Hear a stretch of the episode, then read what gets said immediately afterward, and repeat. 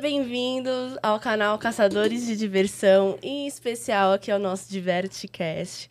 Hoje nós estamos finalmente com a mesa cheia, né? No último episódio estávamos desfalcados. Estamos aqui com o Everton. E aí, pessoal? Estamos aqui com o Vitor. E aí, turma? E estamos com o Danilo aqui hoje também. E aí, galera? Vocês devem estar se perguntando, meu Deus, o que, que eu estou fazendo aqui no lugar de Danilo? Mas calma, vocês vão saber. E o que, que o Danilo tá fazendo do outro lado da mesa? Lado, pois é. Galera, esse vai ser o primeiro episódio de uma leva de episódios que a gente vai ter esse ano. Em especial, as pessoas que fazem aqui o Divertcast acontecer. E no primeiro episódio, a gente não poderia deixar de fazer com o mentor do Divertcast, Danilo Martinez. Ei, ei. Antes de começar, vou aproveitar, vou falar as palavras que o Danilo costuma falar. Se você quer ser um patrocinador aqui do nosso Divertcast, é, é só seguir as instruções aqui que vai aparecer aqui embaixo no vídeo. E nós também temos a nossa loja, né? Qual que é a nossa loja, Danilo? É caçadoresdediversão.com barra loja. Lá tem o produtinho que é a sua Filha da puta. Aquele feito pra você.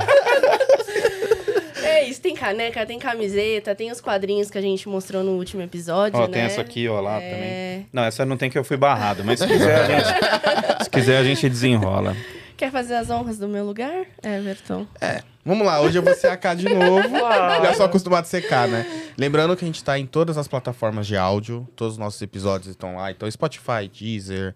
O que você gostar de escutar aí no áudio, então você pode assistir aqui no vídeo, pelo nosso canal do YouTube, como também lavando louça, malhando, no trem, no metrô, onde você É, se quiser. bem você que no Spotify agora tá com... Tá com vídeo Tá também. tá com vídeo dá Tá com também. vídeo, é, tá com vídeo também. É tá com aí. vídeo, tá bem legal. Mas aí você tem a opção de desativar o vídeo. Uhum. Você assi- não tem desculpa não assistir os nossos, nossos episódios. É, e também não deixa de comentar esse vídeo, né? Pode fazer, inclusive, perguntas pro Danilo depois. É, toda pergunta que aparecer lá pro Danilo, ele Você vai que responder. conhece o Danilo, pode fazer um relato lá. Exato, nos deixa nos comentários, por favor, Danilo. porque- Ativa o sininho para receber notificações dos nossos próximos vídeos. Curta, comente, compartilhe com seus amigos. Isso aí. Vai É ser aí. polêmico. Hoje, hoje é a sabatina de Danilo. E aí, Eu- pra começar, a pergunta temida. Quem é Danilo Martinez? Puta, que merda, né? É mais fácil estar desse lado aí. Caramba.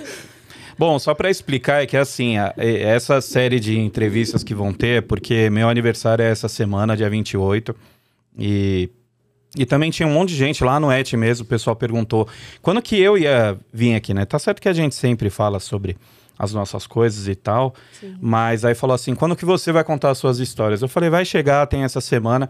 E aí, como eles aqui, os outros, todos fazem em... Muito você faz em próximo. setembro, segundo né? semestre, Setembro. todo mundo Faz no segundo semestre, então são três. Valdir, Vitor e Karine em agosto e o Everton em setembro. A gente vai acabar fazendo uma a cada dois meses. O próximo vai ser o Vitor. Se você gostou desse formato aqui, já manda suas perguntas pra ele lá que a gente já inclui. Isso Esse aqui foi meio na surpresa, né? Foi. Não, eu tô com medo do meu. Mas voltaremos Mas- pra responder quem deixar a sua. É. pergunta. É.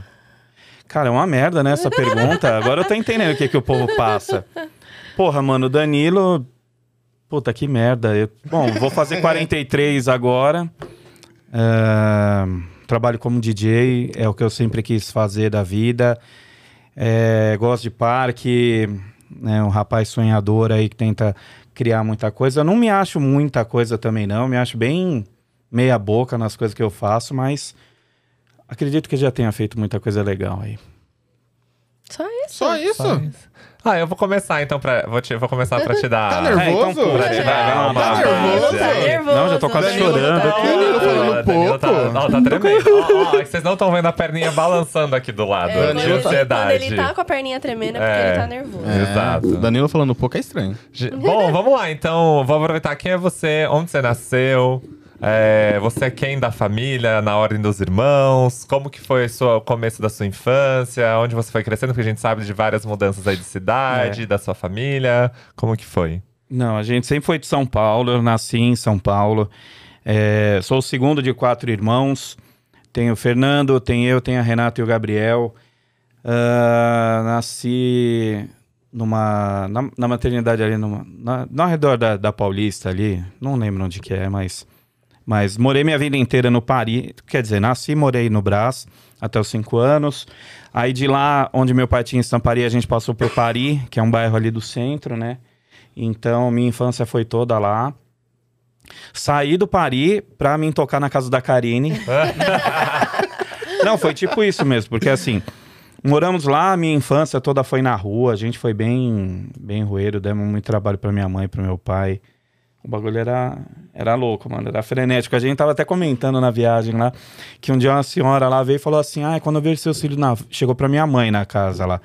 É, minha mãe na rua falou assim, ah, quando eu vejo seus filhos, me dá uma- uma- um gelo no coração. Falei, mas por quê, porra? Porque, meu, eles sempre estão aprontando alguma coisa. Ele falou, outro dia sua filha tava embaixo de um caminhão de patins ali descendo na Aparecidinha. Mas falou, olha que velha cagueta do caralho, mano. Falando lá, e minha mãe, que porra é essa que vocês tão, ficam fazendo na rua? Mas Vizinhança, é, né? Não é? É. Mas é, é isso, passei minha vida inteira lá no Paris. Aí quando minha mãe mudou pra praia, é, eu acabei ficando na casa da minha avó um tempo. E aí fui me tocar na casa da Karine, acho que foi 2014, né? 2013, Acho que foi 2014. 2013. É. 10 anos, hein? Aí 2019 juntamos os trapinhos e pegamos uma casa, fomos despejados, aí arrumamos outra. Não, Então, assim, não fora- não. O que, que a galera vai pensar? Não, a gente foi despejado. ó. Não fomos. Não, Toca não. aquele fundo triste do Chaves. Claro que não, é. E vou, vou aproveitar e perguntar como foi crescer no centro de São Paulo nos anos 80, certo? É, ali é o último bairro do centro, né? Tipo, do outro lado da. é, o Pari, ele fica no- numa área central ali. Do outro lado da marginal é a Vila Guilherme, que já é a Zona Norte. Do lado já tem o Brás, que é a Zona Leste. Bem a Em- divisa, né, dos bairros ali, Isso, né? é, é bem no cantinho, assim, em cima ali da Vila Maria. Cara, era muito legal estar ali. Eu sinto muita falta de morar em São Paulo por causa disso, da facilidade. Ali a gente estava perto de tudo, de todos. O bairro era um bairro residencial, então dava para brincar na rua. É, a gente passava o final de semana inteiro na rua, era, era fantástico. Hoje em dia a gente vê algumas coisas aí que o pessoal fala, tem até um shopping aí que fez um. Tem. Acho que o Garden Square lá. Tem, tipo, brincadeira moleque de rua, com carrinho de rolimã, com um monte de brincadeira que a gente fazia na rua. Hoje os caras brincam dentro do shopping. É, É, porque, mudou é pra- porque hoje você tem que estar num bairro muito residencial pra conseguir brincar, né? Na É, rua, e por, por olhe exemplo, lá, a né? rua que eu moro é uma excelente descida, mas vai tentar descer de carrinho de rolemã lá. É. Acho que não vai dar muito certo. Não, e meu, e aí eu aprontava muito lá, a gente era bem. Era bem rueiro mesmo. E É. falando do carrinho de rolimã, eu contei, né, lá no. Quando a gente tava indo pra campus lá, que eu montei um carrinho de rolimã pra oito pessoas. Com estrada numa cama de casal. um batente que tinha sobrando em casa Não, imagina lá. a reação do pai do Danilo, quando de repente olha, cadê o estrado? Não. Não, a gente achou na rua. Que É o que- Danilo conta referente ao pai dele, tipo, o pai dele revoltadíssimo. Meu, você vê, meu pai morreu em 97. Puta, como que ele estaria hoje? Meu pai era, tipo assim, ele era muito tecnológico, ele sempre gostou de música. Minha mãe também, tanto que desde, acho que meus 12 anos eu queria ser DJ e sou até hoje, é o que, me- é o que mantém, então... é, eu acho que ele ia ser um velhinho revoltado hoje. ele ia ter, acho que uns set- 70 e tantos anos aí. Enquanto você é o tio do pavê, ele ia ser o, o vô da tecnologia, o vô por dentro de tudo. Meu, ele tinha tudo. Teve uma vez lá, ele fez uma animação num, num, num negócio antigo lá. Puta, ficou passando umas 18 horas na televisão. Uma animação que ele fez com o logo da estamparia lá. Era foda. Desculpa, vai. Não, aproveitando esse lado revolta. Vamos começar a deixar um pouco mais polêmico. Da onde é que vem a mania de falar a cada 10 palavras um palavrão? Ah, meu, eu acho que é, Essa é a característica mais É. forte de Danilo. é a porra da vida. são, são as porradas, meu. É, todo dia é uma merda, cara. Não dá. Você tenta até ser ali, não, vamos falar direitinho. Não, mas se bem que eu no meu trabalho, eu sou bem centrado, focado. Oi? Não, eu, eu não. ó, Ah, oi, oi, boa é, é. Teve um dia a Se Liz você lá no. conhecer um Danilo totalmente diferente, vá trabalhar com ele um dia, porque... Teve um dia a Liz lá no dia que a gente foi no Mundo da Xuxa. E, e eu tratando as pessoas mó cordial, sem falar palavrão, né? Falando ali bonito. Com as famílias, a Liz ela ficava assim olhando. Tipo, não é o Danilo que eu conheço. Falei, não, é que quando tá com um cliente. Intimidade é uma coisa, merda, né? Não, intimidade é. Ah, merda. Não, sem contar que tem horas que a gente conversa com o Dani, você não sabe se ele tá bravo ou não. É. Não, é real. É o que eu falei outro dia. Tem uma figurinha lá que o pessoal falou assim: Eu não tô bravo, eu só tô explicando. É, o Martinez, ele, o sobrenome, ele tem alguma coisa espanhol, tem alguma parte italiana na, na família. É falar com a mão, é falar gritando. Você não consegue pedir pro Danilo falar baixo. Ele não fala baixo. Hum. Como você pedia Ele cola fala, na escola, tipo, cinco Danilo? segundos baixo e depois já vai aumentando o tom. Não tem como. Não, na, pô, na escola, cara, eu era. Tipo, eu era, que- eu era muito vagabundo, cara. Não, porque você- a gente conhece você desse jeito. Imagina como criança, acho que era pior, né? Então, ima- imagina essa Ah, personalidade, criança, na escola, uma eu criança acho que na escola era. agitadíssima. Não, é, na escola, assim, eu era uma mistura meio panguão revoltado. Tipo, eu passei muito sufoco, sempre fui muito zoado.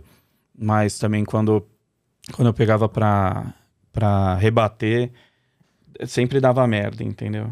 Eu lembro uma vez um molequinho encher meu saco, não parava de, de, de falar um monte de merda lá. Aí teve um dia que eu falei assim, meu, eu não vou deixar mais barato, cara. Ele no, no recreio lá, virei um moleque, deu um soco no saco dele, o cara caiu no chão desfalecido.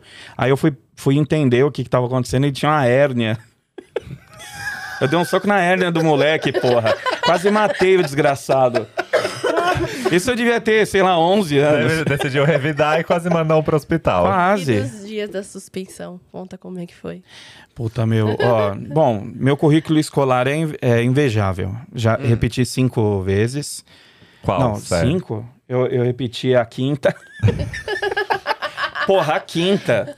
É muito Bom, burro, cara. alfabetização Não, mas é que assim, ali. até a quarta série era uma professora. Pô, na quinta foi pra 11. Era muita coisa, muita matéria, era muita. É, é Administrar tudo, né. Danilo? É, aí eu repeti a quinta. Não, eu repeti três só. A quinta, a sétima e o primeiro. O primeiro já nessa pré-adolescência revoltada. Eu tinha 17 anos. Não, foi no ano que meu pai morreu. Acabei usando um pouco como desculpa, né? Ficou, "Ah, meu pai. Mas foi uma merda. O ano foi, foi Mas uma foi bosta. suspenso, certo, Caribe? Foi. Não, e da, meu, da suspensão foi no Agostiniano São José. Eu estudei lá no Belém. E lá era um inferno, porque assim, é, eu lembro que, que era. Tinha. Todo mundo estudava Tatuapé, Belém, é, morava, né? Tatuapé, Belém, Carrão, Anália Franco. Então é uma escola que tem a galera um dinheirinho lá para entrar, é- era, era foda. Escola de padre e tal. E a gente, e eu tinha a Érica e mais uma, a irmã dela que a gente voltava, a minha irmã, né, claro, e a gente voltava pro, pro Pari ali, né? A, a Érica, amiga minha, morava no começo da Rua Cachoeira, eu morava lá pro final. Então nós éramos os maloqueiros, entendeu? A Érica Negra, naquela época, já tinha muita merda disso. Então, assim, você vê numa escola que só tinha loirinho de olho azul, as menininhas tudo paquitinha e o caramba. Então, assim, a gente já era bem mal visto. Então, é, quebra-pau em aula de, de educação física. Puta, foi foda. Aí, uma vez, assim, tomei uma advertência, fiz umas merda lá, tomei uma advertência. Aí tomei uma suspensão de um dia. Aí depois uma suspensão de merda dois. você fez pra tomar uma suspensão? Cara, eu não lembro. A gente pegava, tipo, sabe, zip, ziplock, coisa assim. O, lá o prédio tem três andares. A gente jogava lá de cima na galera no recreio. Deus Mas com o quê? Com água? Com água. Ah, tá. Era água. Tá, né? Era água. Vai, era água. vai, vai É. que, né? E assim, nessa época, eu não lembro quantos anos que eu tinha, mas aí eu já queria, tipo assim, que todo mundo ouvisse minha música. Eu fui uma vez suspenso. Aí teve assim, né? A advertência, teve suspensão de 1, 3, 5 e 7 dias. Ia, tipo, 1, 3 e 5 só, né? Aí eu ainda tive Porque uma de não- 7 você dias. tem um expulso, né? Tem É, uma não. expulsão ainda, né? O normal Na é 1, hierarquia. 3 e 5. Aí teve uma vez que eu fiquei 7 e um dia que eu fiquei 11. Nessa, acho que de, na de 3 ou na de 5, a gente tinha, lá no, no colégio tinha uma central de multimídia lá, né? E ficava rodando umas, um, a música durante o recreio. E os anúncios de manhã, tal, tal. Então a gente ia lá e tirava uma fita que ficava rodando lá uns, uns negócios lá, umas músicas que os padres colocavam.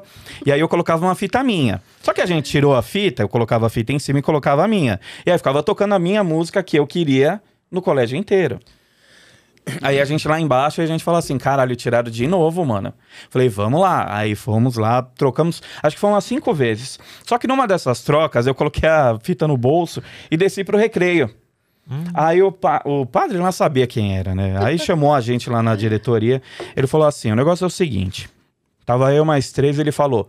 Eu só quero a fita. Aí todo mundo, não, ninguém tá com a fita, ninguém tá com a fita. Na hora que eu botei a mão, que eu vi que a fita tava no meu bolso, eu falei assim: vai todo mundo se fuder. Vai todo mundo suspenso. Porque eu falei, eu não vou me caguetar. Falei, já tá na merda? Eu falei, vai todo mundo. Aí ficamos em casa uns dias lá, foi bom pra. Pra ficar em casa. Aí É. esse ano você repetiu por falta, né? Porque suspensão vai somando, né? Não, Um, dois, não três, esse, ano, esse ano eu acho que não. E o, e o pior é que essa de 11, eu tomei a suspensão, tava tendo feira cultural. Eu fiquei 28 dias sem ir na escola. Nossa. Quando eu voltei, os caras me pegavam no colo, Danilo. os caras me levaram, mano. Eu fui ovacionado, tipo, no Agostiniano São José, ali no Belém, cara. Tipo, na hora que eles me viram virar da esquina ali, puta, já pegaram no colo, me levaram pra dentro. Nossa, foi foda. E mamãe e uma papai? Com- ela Recebendo a ligação da Então, escola, viu? Acho que você tem que vir buscar eu tomei- seu filho, que ele tá sendo novo. suspenso. Não, eu tomei novo. essa de 11 porque minha mãe foi lá e pediu. é, suplicou lá pro padre, lá pro, pro cara liberar. Era o. Como é que chamava lá o cara? Pô, não lembro agora. Mas minha mãe ficava putíssima. Você apanhava, Danilo? A gente apanhou bastante, hein? Não vou passar pano aqui, porque, meu, a gente apanhava. Mas a gente aprontava muito. Em casa lá a gente era foda. Meu pai era mais tranquilo. Mas meu pai também, ele ficava meio puto. Ele ficava meio. Mas assim, é, é mais ou menos minha mãe batia meu pai assoprava. Entendeu? Final Tem do ano. um quando- equilíbrio, né? Nossa, quando chegava o boletim era foda. Ele sentava, botava o pé na cadeira assim. Ele falava aqui, ó. Pô, seis de matemática. Pô, no outro mês foi sete, tá? Não, não, beleza, vai. Quatro e meia, que de tal. Puta, era foda. Quanto você tirava em educação física, Danilo? Eu era uma merda, uma negação. eu no meu. Na minha. No meu pri- primeiro ano do primeiro. No, no- na primeira vez que eu fiz o primeiro ano, eu não participei de aula nenhuma. E aí no final do ano o cara falou assim: pra eu não te reprovar, eu quero todos os mandamentos, todas as regras, todos os negócios de todos os esportes olímpicos. Nossa. Nossa. Montou uma bíblia, né? E- não, eu, Então. fi- ó, eu fiz um trabalho, ó. Ficou filé pra caralho. Eu entendi do monte que, que de a pessoa não esporte. faz pra não repetir, né? Mas não repetir. Mas... Aí que também era mó chato, mano. Pô, eu era mó. Ba... eu, tipo, eu não sou alto. Os caras lá, esse daí já foi no Mário Quintana, ali na Vila Maria. Os caras, tudo altão, jogava vôlei, tudo bonitão. Pá. Eu falei, ah, não vou jogar, meu. Só ia me ferrar. Ali Qual era a tua matéria favorita? Matéria favorita, matemática. E tirando seis? Você tirando seis? não, mas favorita? matemática, química, física, eu acho que eu sou mais de exatas. É. É, português era uma merda. Você, você não tem cara de que é de exatas. Não? Você tem Não, cara de humanas. Eu ia falar isso. É? É, Foi por isso que eu perguntei. Ah, não. Eu gosto de tudo muito certinho ali. Tem que ser o A mais B e tal. Tá, então O vamos lá. Qual a Danilo- fórmula? O Danilo, o. Danilo, ele tem. Ele é meio doidinho da cabeça, porque ele fala que ele tem um calendário na cabeça. Vocês não têm? Não. Do que, Aqui, como assim, assim um calendário? Explica, eu por já- favor. Ele É. tem um calendário imaginário, ele imagina um calendário e Cara, tem os- eu, é, é você falar, ele aparece aqui na minha cabeça agora. Porque eu já trabalho com evento há 23 anos, é uma 24 da- É anos. uma das formas que eu me organizo. Tá vendo? Você também tem. Mano, quem tem data, quem tem prazo, é uma merda. Então, assim, na minha cabeça, eu tenho um calendário certinho. Quando alguém chega pra mim, é por isso que, assim, tem coisa que não dá pra fazer comigo, é prometer coisa. Se o cara chega pra mim e fala, meu, vai ter um evento em julho, dia 19 de julho, não sei aonde, que eu. Pode ser que você vá tocar. Mano, esquece, já tá em vermelhinho lá no calendário. E eu vou lembrar. nota. E eu vou lembrar dessa porra, porque assim, tem um calendário certinho, a- as datas e tal. Então, assim, quando tem um evento fechado, ele já fica em vermelho. Entendeu? É, é coisa. Meu, Não, é eu- muito raro eu. eu. além, por exemplo. Alguma coisa precisa acontecer até o dia 2 de fevereiro. Mas pra isso acontecer, alguma outra coisa precisa acontecer, eu já, na minha, no meu calendário, eu já coloco, ó, isso tem que acontecer até o dia 31 de janeiro, senão dia 2 eu não consigo. Sim. É doideira, Eu cara. não sou. tão- Olha, eu uso Olha, o que Google Agenda, hoje. tá? Ó. Eu uso o Google Agenda. E olha que eu- Antigamente que eu, anotava. que eu sou virginiana, eu não sou desse jeito, não. Não, a minha cabeça já tá tudo certinho, ó. Tipo, dia 25 agora. né? A- Vai ser amanhã, né? Se o vídeo sair certinho. É, tem o trabalho lá na roda, tá certinho. Aí tem, o- tipo, e aí tá cinza lá o, o dia todo. Aí Quinta-feira tem um trabalho de três horas, tá cinza, só o, só o horáriozinho. É só o período, É, né? porque tem hora que você- é, agendas. Tem é. hora que você vê as datas ali, tá marcada, mas aí na hora que você vê nas, por O semana, calendário é ampliado, ele é né? maior, aí ele abre amplia o e aí fica lá. Olha. É uma coisa meio doida, mas, mano, funciona demais, cara. Eu, assim, há muito tempo eu não, não perco data de evento, não, não chego mais tanto atrasado. Não né? chego mais tanto atrasado. Não, eu cheguei hoje porque. Não, não tô, Tô- falando tô de hoje, B.O. não. Calma. Era, era mais um. Era o próximo assunto que eu ia trazer, né? Porque eu perguntei do tanto falar palavrão. É o prazer que você tem de chegar atrasado. Por quê? Cara, a gente comentou isso com a Liz, lá em Campos. É, é um ritual, né? É que hoje em dia eu acabo. É, é, tá bem mais. Tô bem mais focado e tal. Não tá, o Waze não. ajuda. Não, Não, ele mudou bastante. Eu Ah, mudei da última bastante. vez que eu fui pra. Quanto, quanto tempo ele atrasou, amiga? Pra que vocês foram me pegar lá no posto? Foi quase uma hora e meia. Não, mas ali foi culpa da Karine também, porque, ó, a doutora pra se arrumar tal, é, é complicado. Eu, não- eu, eu demoro às vezes, mas não é todas as vezes. Não, me sim. joga na fogueira, É, não. é que nem assim, quando a gente. Quando era da comunidade lá do, do Play, eu sabia que. Eu já sabia que eu ia atrasar, mesmo morando a 10 minutos do parque, eu já chegava pro Luciano e falava assim: você vai no encontro? Vou. Puta, eu já entregava lá os 60 ingressos na mão dele, que eu sabia que ele ia chegar na hora. Ele já entregava, eu chegava na hora ou não, já tava todo mundo lá dentro, então tava de boa. Mas é que assim, hoje em dia com o Waze, eu não. Tipo, se vai ter o trabalho amanhã, eu preciso estar tal hora em tal lugar. Não, pra trabalho ele é pontual. É. Mas Não, mas é, coisas- é que às vezes é aquela coisa, você acha que vai dar, sabe? Ah, mas 10 minutinhos. Você acha que, você acha que vai dar? Eu, eu marquei com o Everton 7h30. 7h20 eu tô saindo de casa. Vai dar. Não, depende. O meme, né? É totalmente. Não, mas- Estou aqui sentado esperando me atrasar. Não, mas ó, a gente tava. Não, calma. Isso já me rendeu histórias sensacionais, que não vem no caso agora. Mas já rendeu uma que, olha... Ele quase virou GP. Opa! É... Opa, opa, peraí, gente. Viu? Eu vou, acho que aproveitar dessa leve descontração. Quero puxar algo mais sentimental. antes da gente evoluindo, ainda dessa parte da infância. Essa parte da escola, você comentou aí por cima, certo? Então, querendo ou não, estava numa escola um pouco mais elitizada, Eu passei por nove Certo. escolas. tá? E você falou que Senhor. você foi bastante zoado. E como foi isso pra você crescer com isso? Cara, foi uma merda. É, e como isso reflete hoje em você? Acho que traga essa reflexão pra gente. E É por como você isso- se sente em relação a isso, seja em relação ao seu corpo ou em relação a, a- a quais características físicas? É por isso que eu mando todo mundo tomar no cu com mais frequência hoje em dia. Mas faltou um pouco mais. Teve, alguma, ah, teve algumas situações da minha vida que eu deveria ter mandado, não mandei. E aí aconteceram algumas coisas que algumas pessoas já sabem. E mas foi uma coisa muito ruim, cara. Eu sempre fui muito, tipo assim, eu acho que essa coisa de falar, de fazer a piada e Rir de si mesmo? é, entendeu? Mas demorou, cara. O bagulho é, é foda. Tipo, não dá pra. Tipo, eu não sei se vocês perceberam, né? Mas a cabeça já não é tão pequena, a orelha já é meio estranha, entendeu? O olho azul me salvou já de muita situação, né? Graças a, a papai e mamãe aí. A minha mãe, né? Que acho que é ela que tem o olho azul. Mas. É isso, cara. É por isso que às vezes o pessoal fala, ah, o Danilo zoa porque ele não sabe. Ele, ele nunca passou, ai, loirinho de olho azul, cisgênero e tal, tal, tal. Falei, irmão, ninguém sabe a luta do outro. Entendeu? Fo pra mim, a infância foi, foi uma merda. Foi. Mas em relação, É, a, não, em ao relação seu, a isso. Ao seu rosto ou ao seu peso, alguma coisa assim? ao seu Cara, eu fui, eu fui engordar depois que comecei a namorar a Karine. Eu era magro, eu não É. tinha barriga, Danilo não tinha nada, magrinho. cara. Era magrinho. Entendeu? Sabe aquela máxima? Meu, casou, fudeu. Foi o que aconteceu, cara. A Karine também. Eu também engordei. A gente bastante. engordou, mas assim, não era. Era mais mesmo da.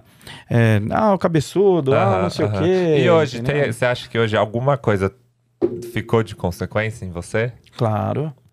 Opa. Algum traço seu de personalidade tem a ver com isso?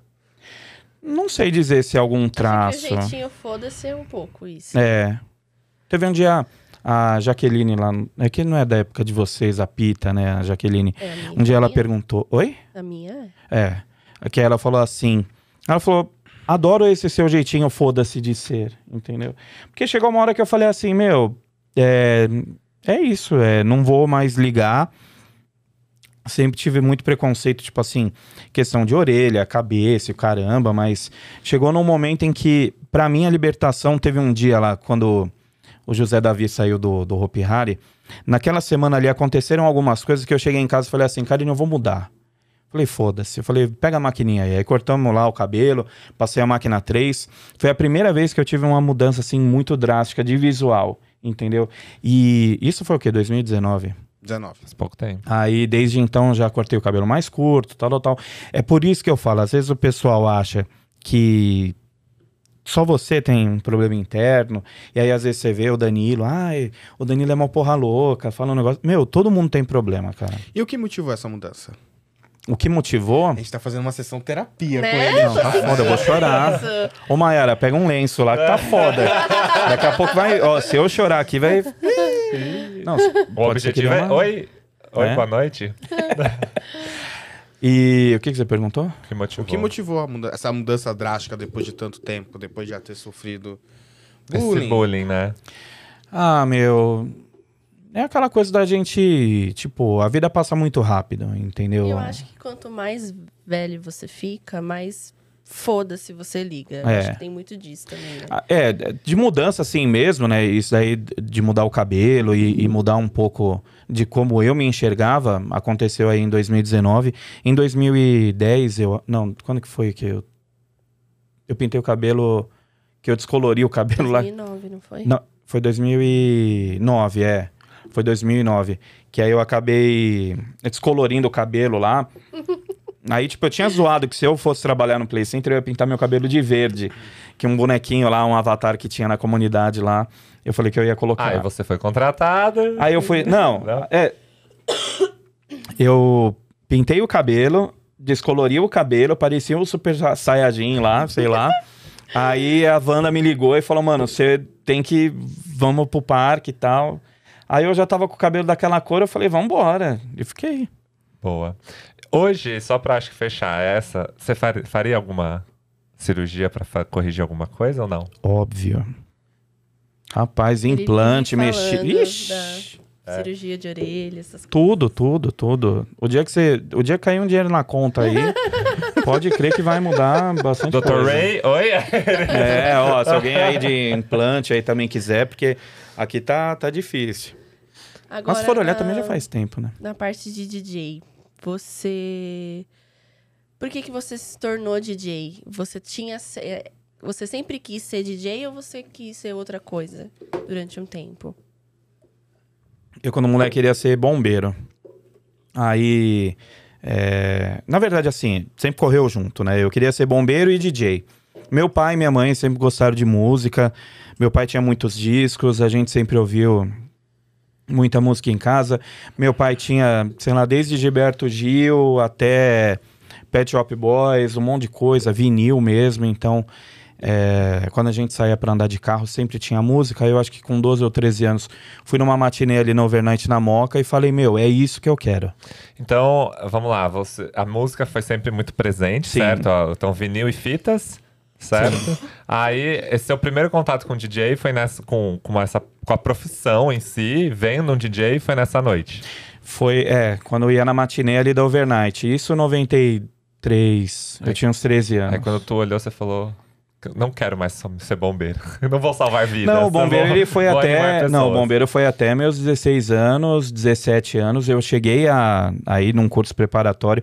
Porque, no, assim, saindo um pouco só desse negócio do DJ, mas aí depois a gente volta. É que a coisa do bombeiro eu sempre quis ser, entendeu? Eu achava do caralho, a cor do carro vermelho, O os carros em casa. Ih, mano, é zona, mano. Você pegar um. Do jeito que eu dirijo, imagina eu dirigindo um caminhão lá com a Magiros. Não ia ter maluco que ia ficar na frente. cara. Hashtag medo. Então. Imagina E- o Danilo de... Não, eu não quero de imaginar, bombeiro, não. mas de polícia. Imagina não, pelo amor de polícia. Deus. Não, mas eu ia correr pelo certo. Ah, Mas aí o negócio tá. do bombeiro foi até. Eu cheguei a fazer um curso. Um, fui lá ver uma palestra preparatória lá. O cara falou: Ó, o curso é em Campinas, assim, assim, assim e tal. E aí eu cheguei a, a- em casa deslumbrado. Aí minha mãe já falou: opa. Ela me mandou num lugar com meu primo.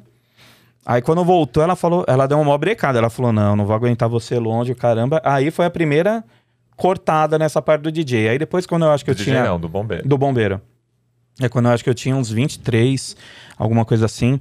Abriu vaga pro bombeiro, porque não é todo ano que abre, né? Sim. Abre conforme demanda lá.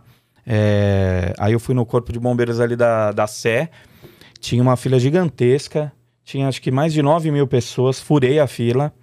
Cheguei lá no lugar para entender o que que era. O cara falou: você precisa de um, do documento do histórico, né? Como eu terminei com supletivo e não paguei nenhuma mensalidade do lugar, os caras reteram meu documento. Fui lá, briguei, consegui o negócio, voltei, furei a fila de novo. Cheguei na porta do. do- na, na mesa ali dentro do, do, do quartel ali. E aí faltava um documento lá. Aí ele falou assim: só que é só hoje, né, que recebe essas coisas. Amanhã, se tiver alguma vaga, vamos abrir. Aí até então nunca mais abriu. E aí eu atingi depois já a idade limite, que eu acho que era até. 24? Não, é. Eu acho que era até 28 anos, alguma Ah. coisa assim, porque sempre chegava, passava os anos e ia diminuindo um pouco mais. Aí eu já tinha acho que uns 28, aí já não, não podia mais entrar. Mas aí eu acho que, tipo, se perguntarem qual a maior frustração da vida foi não ter virado bombeiro. Aí quis. Aí os caras, ah, vai ser bombeiro civil. Eu falei, ai, mano, pra ficar parado lá do sambódromo, assim, vendo um monte de. Ah, não dá. Era bombeiro de rua, de resgate, do, do bagulho doido mesmo. Aí, é isso. Voltando pro lado DJ. É, a gente sabe que a música eletrônica faz parte da, da sua vida, do seu trabalho e tudo mais. E durante todos os seus anos de vida, você praticamente acompanhou toda a evolução em todas as fases que a gente teve da Sim. música eletrônica até hoje. A música eletrônica surgiu lá em, no, no finalzinho de 50, comecinho de 60, mas ela foi explodir de fato nos anos, final de 70 ao começo de 80, né? Como que você vê o cenário da música eletrônica e essa evolução até chegar no dia de hoje e o quanto ela interferiu na sua vida? Olha, hein? Você vê? Pergunta conceito. Construída, Então- hein? Cara, eu acho assim, a gente tá num momento bom, mas muito descartável. Cenário mundial, tá? Não brasileiro, pelo amor de Não, Deus. sim, mas eu acho que muito descartável. É, eu comecei. Eu, quando eu ia no overnight lá, tocava jungle. E aí depois começava o drum and bass. Então, assim, é uma música mais rápida, é uma música mais forte. Se perguntar mesmo qual é o estilo que eu gosto, é o drum and bass, é entendeu? bass, né? É, Mas sempre gostei de tudo. Lá na Overnight tocava muita coisa. Tipo do, do drum and bass, do flash house. Então tinha, tinha bastante coisa. E tinha umas noites de sexta-feira que tinha lá uma promoter chamava Luana Maluquete. Ela tocava Roberto. Tinha um set dela lá no meio da coisa que ela tocava Roberto Carlos, é, Cyndi Lauper. Então, assim, eu peguei bem essa fase do, do movimento clubber, né? E aí, quando eu tinha lá meus 18, 19 anos, comecei a ir nas raves e, tipo, nunca me droguei, não, não bebo, não fumo, não cheiro, não faço porra nenhuma. Quando eu ia na festa, o cara- os caras achavam que eu era traficante porque eu também não dançava. Meu, pedi seda, pedi bala, os caras com trincando, queixo tremendo, ô, dá uma seda aí. Eu falo, meu, não vendo. Eu falei, eu acho que deveria ter começado a vender. Só né? vem- só começa a vir pra curtir o som, né, Danilo? É. porque você é bem aquele, aquele perfil segurança, né? Não, ficava parado. Tinha uma vez ou outra lá que a gente ia, dançava lá, fazia uns movimentos, mas é, é naquelas festas que, que não tem passinho, né? Mas eu acho que é, vi realmente a evolução. Eu acho que é, o pessoal dava uma importância maior tanto pro DJ quanto pra música antigamente. Quando você tinha assim. Tá certo que o bairrismo ele é ruim em N, N níveis quando tinha o quebra-pau da galera da Toco, da Vila Matilde, com a galera da Contramão, é, se o cara vinha, descia da, da Vila Matilde pra Moca, tinha quebra-pau com os caras da Over. Aí quem curtia Broadway era mais Mauricinho. Nossa, Mauricinho, caralho, ninguém termo, usa. é. Nossa. Ninguém usa Isso, é essa. falar- isso é termo de velho, hein?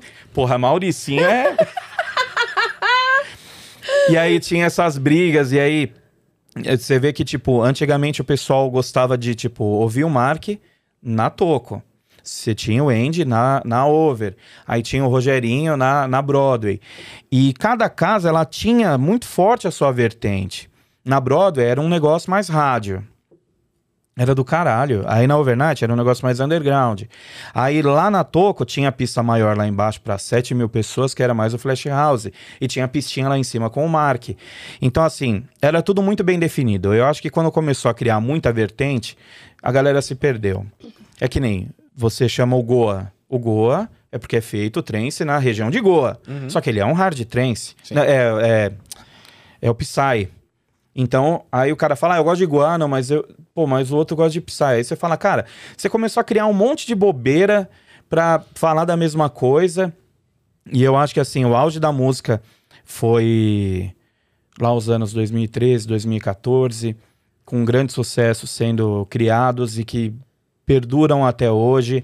Você vê grandes artistas fazendo muita, muita coisa boa, mas que se você toca uma música de julho do ano passado, ela já tá velha.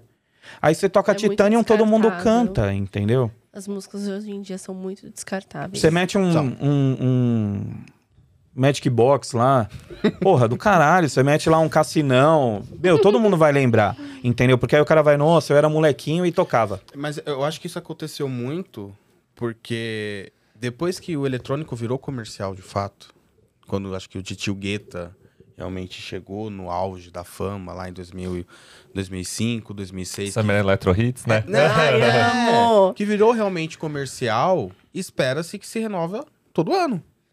Essa é a verdade.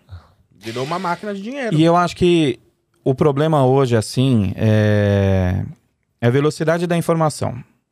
Eu acho que, tipo, deve ter gente que já nem deve estar assistindo mais agora o episódio, porque botou, ah, falou meia dúzia de coisa, ah, não gostei, já troca, É. entendeu?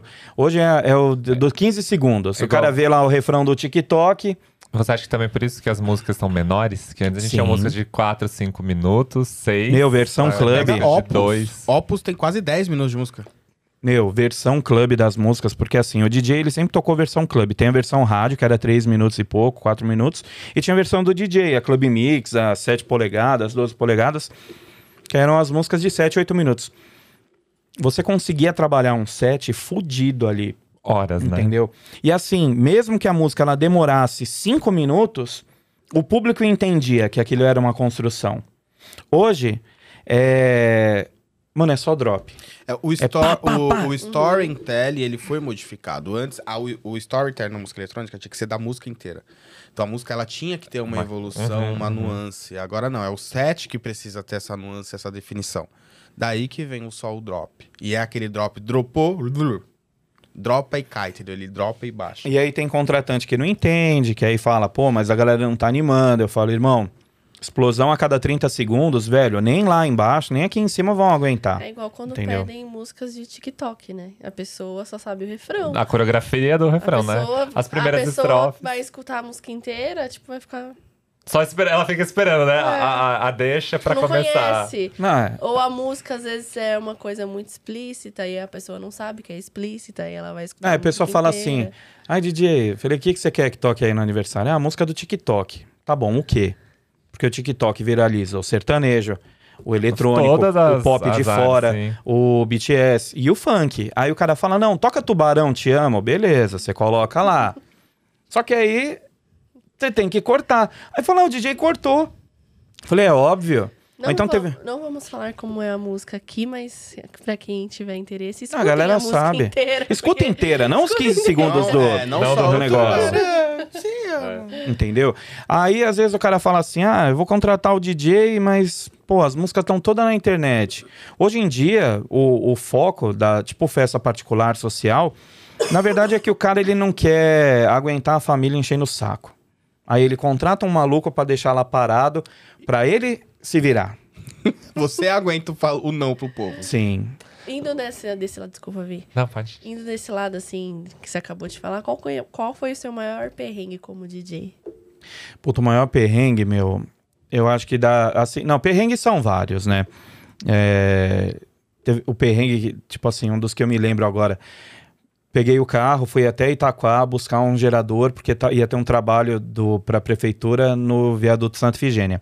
Na hora que eu tô passando embaixo do viaduto Santa Efigênia, o carro esquenta, que tava um calor do caralho. Carro estourou o radiador. Aí ela em casa e eu falando, meu, liga aí, porra, um guincho, tal, tal, tal. Aí um guincho, achamos um lá. Depois de quase duas horas e meia, o contratante me ligando, o guincho não ia. Aí conseguimos o guincho, o cara colocou o carro em cima do guincho e estamos indo pra casa. Na hora que tá lá no negócio, ele, aí eu falo assim, meu, pior que eu tenho que voltar lá pro centro. Ele falou, não, vamos fazer o seguinte, desce o carro, bota as coisas na plataforma e a gente leva, né? No meio da Imigrantes começa a cair o mundo. Eu falei, puta, fudeu, não vou conseguir voltar. Aí o cara lá, a gente pensando, tava eu, o ajudante e o motorista lá, né? O ajudante do, do, do guincho. Aí eu falei assim, quer saber? Vamos parar em casa, eu desço o carro, carrego o carro, boto o carro na plataforma de novo e vamos pra lá. Aí, beleza, então vamos. Aí levamos o carro carregado. Ele me deixou lá em cima do viaduto de Santa Efigênia, desci todo o som, coloquei o carro lá num, num hotel. Terminei o evento, o cara foi me buscar à noite. Coloquei tudo no carro, botamos o carro no negócio, no guincho e viemos pra casa. Caramba. Pagando, E sabe o né? Aqueles pagando Não, e sabe o que, que é o melhor? Sabe quem era o guincheiro? Ah, O pai do Tiago, do Valentim. sério? E ele, não, ele não sabia que E eu não sabia quem era na hora. Tipo, teve um dia que o Thiago falou assim, cara, você passou. um pe-" Porque aí o pai dele foi contar umas histórias lá, ele- aí ele contando, aí ele começou a lembrar da história que eu falei. Ele falou, onde aconteceu isso, isso e isso? Ele falou, porra, mano, o Guincheiro era meu pai. Eu falei, ah, velho, o mundo é muito pequeno, Muito cara. Mundo pequeno, O né? mundo é muito pequeno. Meu, perrengue. Teve um dia uma mulher me ligou, fui fazer um trabalho lá com um cara que eu. Já é um buffet que eu trabalho. Aí tô lá no lugar, terminei de montar, toco o telefone. Alô, Danilo, você tá vindo? Eu falei, como assim, caralho? Eu tô indo pra onde? Eu falei, meu Deus do O céu. calendário falhou nesse dia. tá? Nesse dia falhou. Mas foi uma coisa assim tão insana que eu falei, meu, como que eu esqueci desse evento? Nossa, na hora. Mandei mensagem do carro batido, já tava arrumado há quatro anos. Eu mandei a foto do carro batido. Falei assim: ó, meu, acabei de bater meu carro, tô te mandando outro DJ. Aí o, o cara que me contratou lá do buffet acabou mandando um DJ dele pra fazer o evento. Nossa, a gente desenrolou ali, cara. Como é bom ter contatos, não é mesmo? Não, na hora do, do vamos ver, é o que eu falo, você tem que ter ali, porque às vezes o pessoal fala, ai, eu já tenho DJ. Eu falei, meu, anota, uma hora você vai precisar, entendeu? Mas aí o perrengue, tipo assim, se você for falar do pior trabalho que teve, eu já tive alguns bem ruins, mas o pior foi, o, foi eu abrir o show da Maria Gadu na Boombox Club lá em Mogi das Cruzes. O cara, Por quê? o cara contratou a agência, o cara entrou em contato com a agência, falou assim: "Eu quero um DJ de Flash House". Por quê? Maria Gadu vai vir cantar, MPB, pô, coisinha de boa, tal. Então eu quero que um cara, tipo, só vai vir velho. Ah, beleza. Danilão, ó, tô te mandando o booking aí. Chegou no e-mail, Bombox Club, tal, tal, tal, beleza. Chegou lá, vai receber lá. Tá bom. Cheguei, montei minhas coisinhas, começou a festa. E rolando umas musiquinhas lá, né? Anos 80, pá. Aí só começou a entrar gente nova. Aí começou a entrar, tipo assim. É, é é- o povo da diversidade, Tá. tá? Tan- mais mulher. Aí eu falei assim. Eu acho que vai dar ruim. Por quê? Aí eu comecei a tocar, continuei tocando lá as músicas. Meu, foi um trabalho que eu me senti. é, Eu nunca me senti daquele jeito. Tão humilhado. Porque chegou uma hora assim que os caras. Teve um cara que ele se levantou, veio assim na mesa e ele falou assim: Que merda você tá fazendo? Você não. Que, que, se- que porra que você tá fazendo? Eu falei, não sei, mano. Eu falei, não sei, caralho. Eu falei, o cara pediu, porra. Eu falei, o cara pediu, por quê? Devido ao público que entrou, eram lésbicas, pessoas mais velhas, com pessoa nova, tal, tal, tal. E na sua grande maioria, mulheres. E os homens que tinham eram gays. Então eu falei assim, cara, não rola. Eu falei, eu vou botar uma Madonna. Puta, botei Madonna, não rolou. Eu falei, mano, fudeu. Falei, não tenho o que tocar. Aí eu tocando Ahá, é, Cindy Lauper e tal. Meu, a galera vinha assim na mesa e falava, ô, tá louco, porra? Aí eu fui lá, botei uma música, cheguei lá no contratante, falei assim, eu não sei se você percebeu, mas tá dando merda. Ele falou, desce e faz o que eu te contratei. Eu falei, eu não aguento, eu não vou tocar mais Flash House. Ele falou, desce e faz o que você foi contratado. E tipo assim, ele, ele falou, eu não quero eletrônico. Eu não ia tocar eletrônico.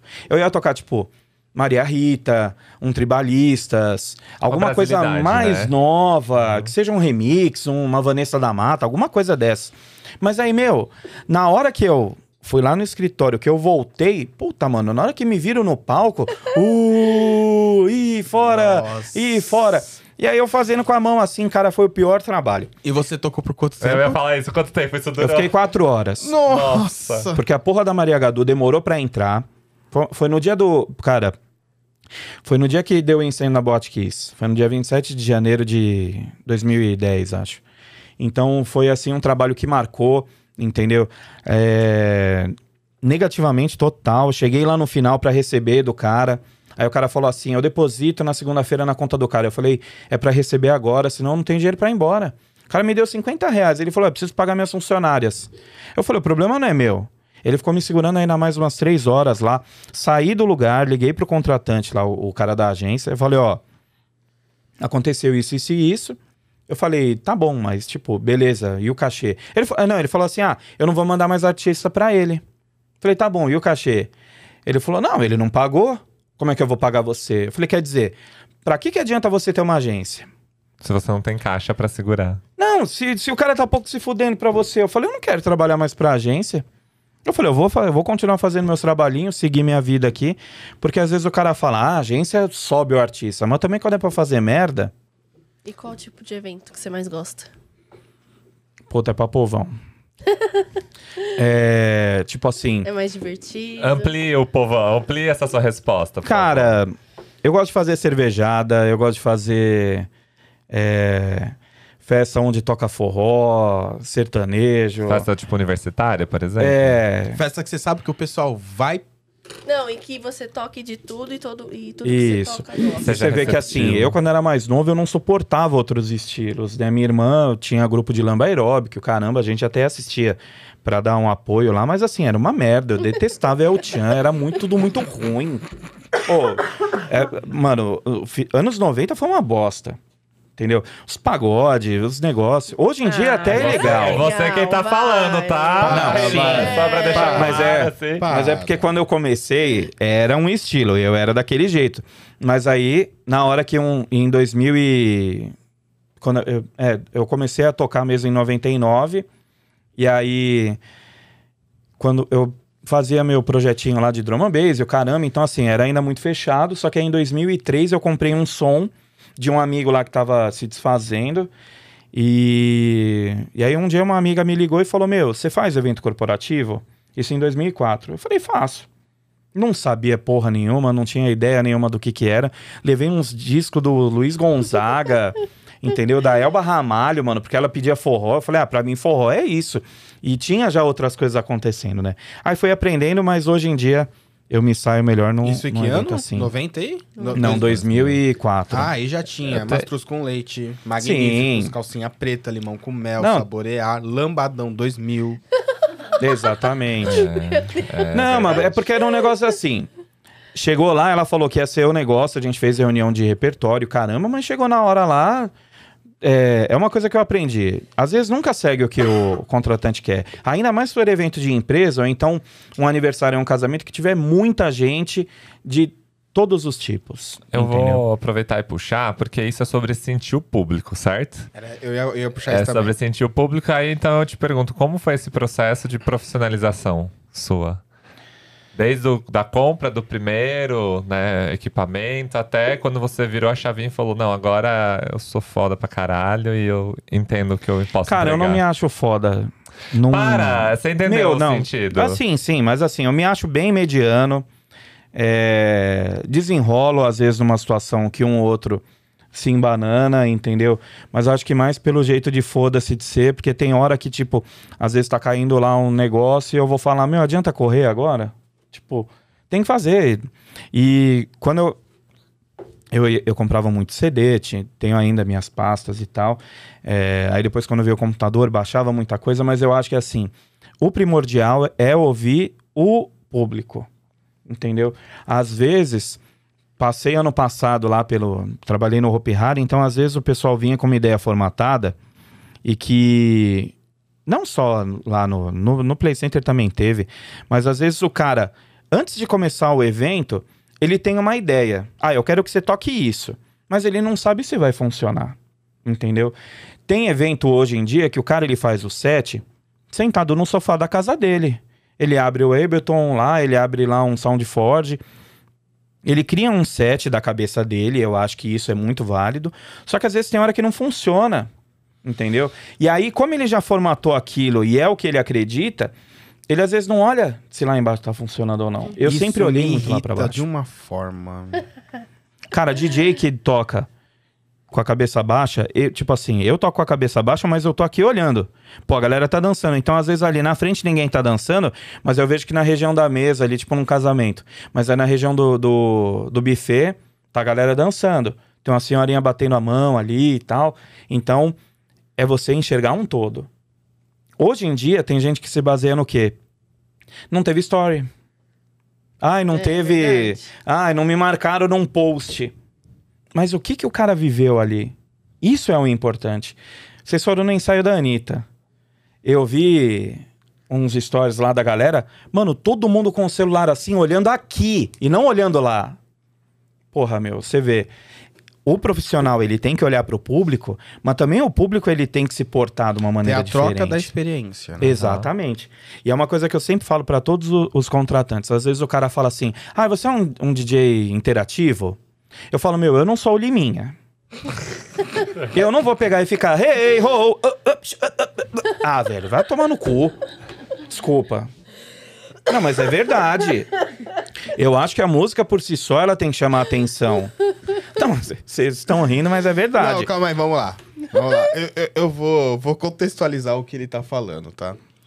É, Eric, Eric Pritz trouxe Olo ano passado pro Brasil, né?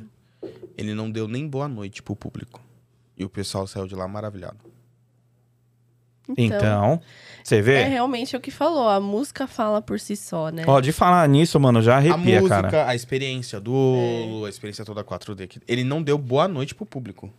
Não deu boa noite. Ele to- entrou, tocou, ele e ele interagiu com o público. O público curtindo, quando dava pra ver ele por trás do Olo, ele batia palmo e chamava o público, mas ele não falou um A. Como que era o trabalho em Caminda?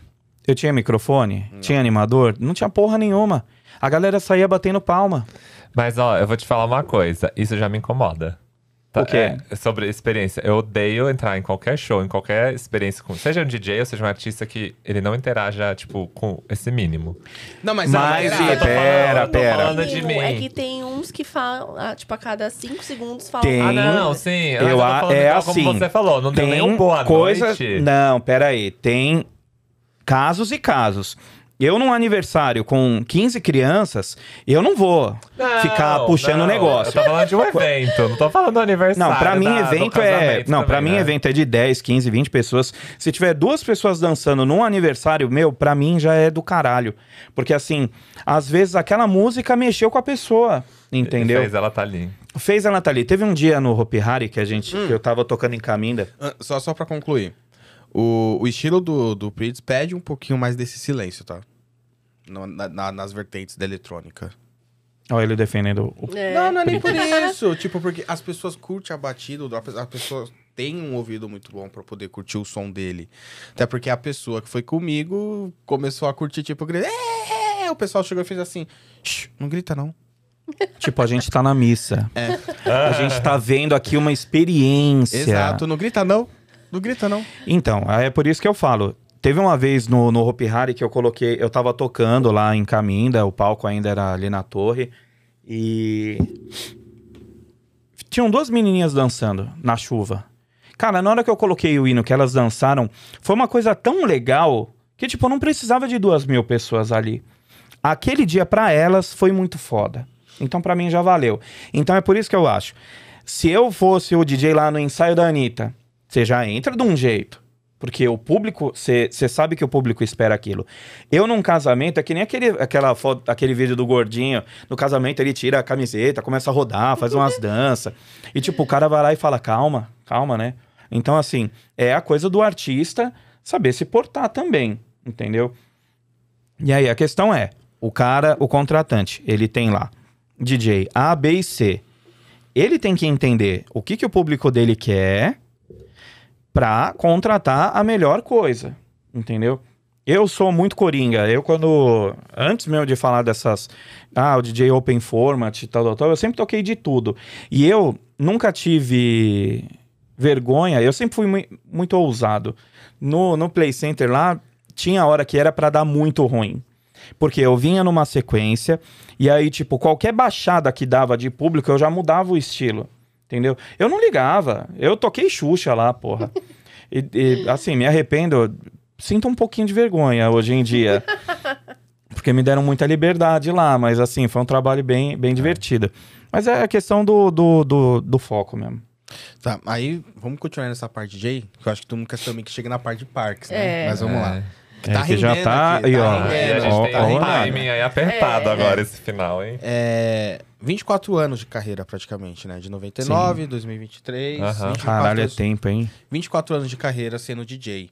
E depois de tudo isso que você comentou, que hoje tá se renovando muito rápido, o que te dá tesão ainda em ser DJ? Boa, hein?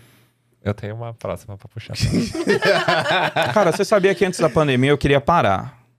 Eu falei assim, ah, mano, vou parar. Foi um ano e pouco depois do que aconteceu lá no de, ter, de terem tirado e tal. É, aí eu já mais velho, me enchi o saco. Eu falei assim, mano, não. Sabe, a vela tava apagando. Aí quando veio a pandemia, fiquei muito tempo em casa e aí na começou a me eu comecei a sentir falta da rotina. A rotina tava muito estressante, tal, tal, tal. E aí na hora eu vi que aí eu precisar, que eu ainda tinha alguma lenha pra queimar, entendeu? E aí foi por isso que que não parei, tô aqui até hoje. Não sei até quando vai ser. Hoje em dia o pessoal já fica mandando assim: "Ai, eu vou contratar você, mas manda um vídeo seu pra ver o estilo do DJ. Aí eu falo, mano, eu sou gordo, baixinho, careca, fudeu, cara. Você você quer um tiozinho? Cê- ou você quer um moleque ursas. bonitinho? Daquele da festa das ursas é contratar o Danilo. Então. Ou- não, porque às vezes, uma, um- que nem uma mulher, uma vez ela ligou. Ah, mas o aniversário da menina é de 15 anos, eu quero um DJ de 15 anos. Eu falei, esse moleque não sabe nem o que é música, porra. falei, você quer um moleque bonitinho lá pra ficar aparecendo, deixa eu ver com as menininhas, e as menininhas ficar tirando foto Leva o com ele? Valdir. É. Não, o Valdir fazia sucesso nas festas lá, meu. Até com a mulherada lá. O cara é. Sensacional. Sei, tem o piu-piu doce lá, vai saber. Não, eu vou aproveitar polêmicas. Po- começar Então, um vocês são muito de leve aí, polêmicas. É, eu quero um pouco da sua visão e opinião sobre o movimento DJs nacionais. Aí, Pedro Sampaio, Denis, aí cortando para um outro lado o Alok. Vintage, Chemical Aham. Surf, porque tem um boom aí, Tem aí né? um bom. E me fa e elenca, né? Fala um pouco desse cenário nacional de DJs e, e fala também qual é o teu favorito. Cara, eu não Elenca sou ninguém um. pra falar desses caras, entendeu? Eu acho que é assim. Eu sei o favorito dele. Tá, continua. o favorito? é, é, tipo, é. Assim, é, eu não sou ninguém pra falar sobre isso, mas uma coisa que antigamente, quando eu comecei a fazer festa, as festas elas eram regadas a black, a eletrônico de rádio comercial, tipo os Magic Box da vida aí, Cassino, Érica, e tinha um pouquinho de funk, aquele funkzinho engraçado, se ela dança eu danço, tal, tal, tal.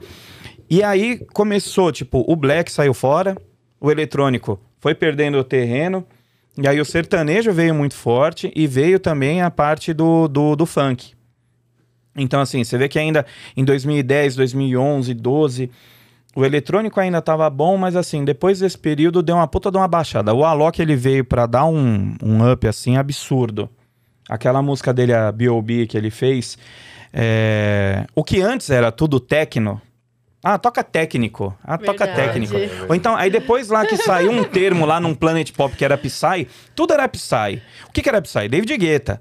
Aí teve um dia lá no Play Center, ô DJ, toca Psy. Mano, eu botei tá na máscara. Nossa. O cara, meu, que porra é essa? O pessoal me pedindo Psy como David Guetta, eu, eu quero morrer. Não, com mas isso. era. Corre a Pô, lágrima, né? Love is Gone. Ah, to- o cara tocou uma Psyzão da hora. Não, velho, não. Entendeu? E aí o Alok, ele veio. Quando os caras vinham assim, ô DJ, toca um Alok.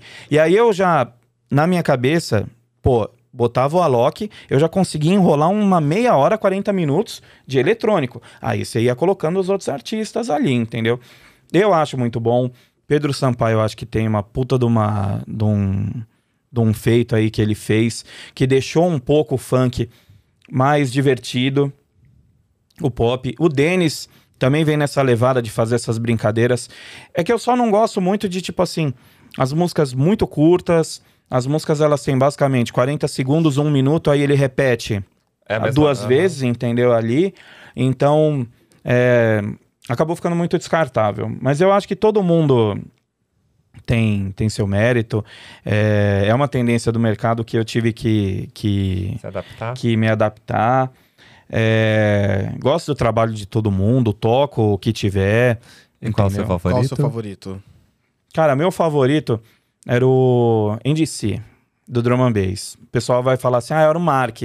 Gosto muito do Mark, acho que o Mark falou medos de bobeira aí durante a vida dele. Ele criou o público dele de um jeito, e aí ele meio que renegou as raízes dele, mas o NDC era o que, pelo fato de ser o residente da Overnight lá e tocar os Drum and Bass, essas coisas, é, é um que eu me espelhei Essa eu sabia.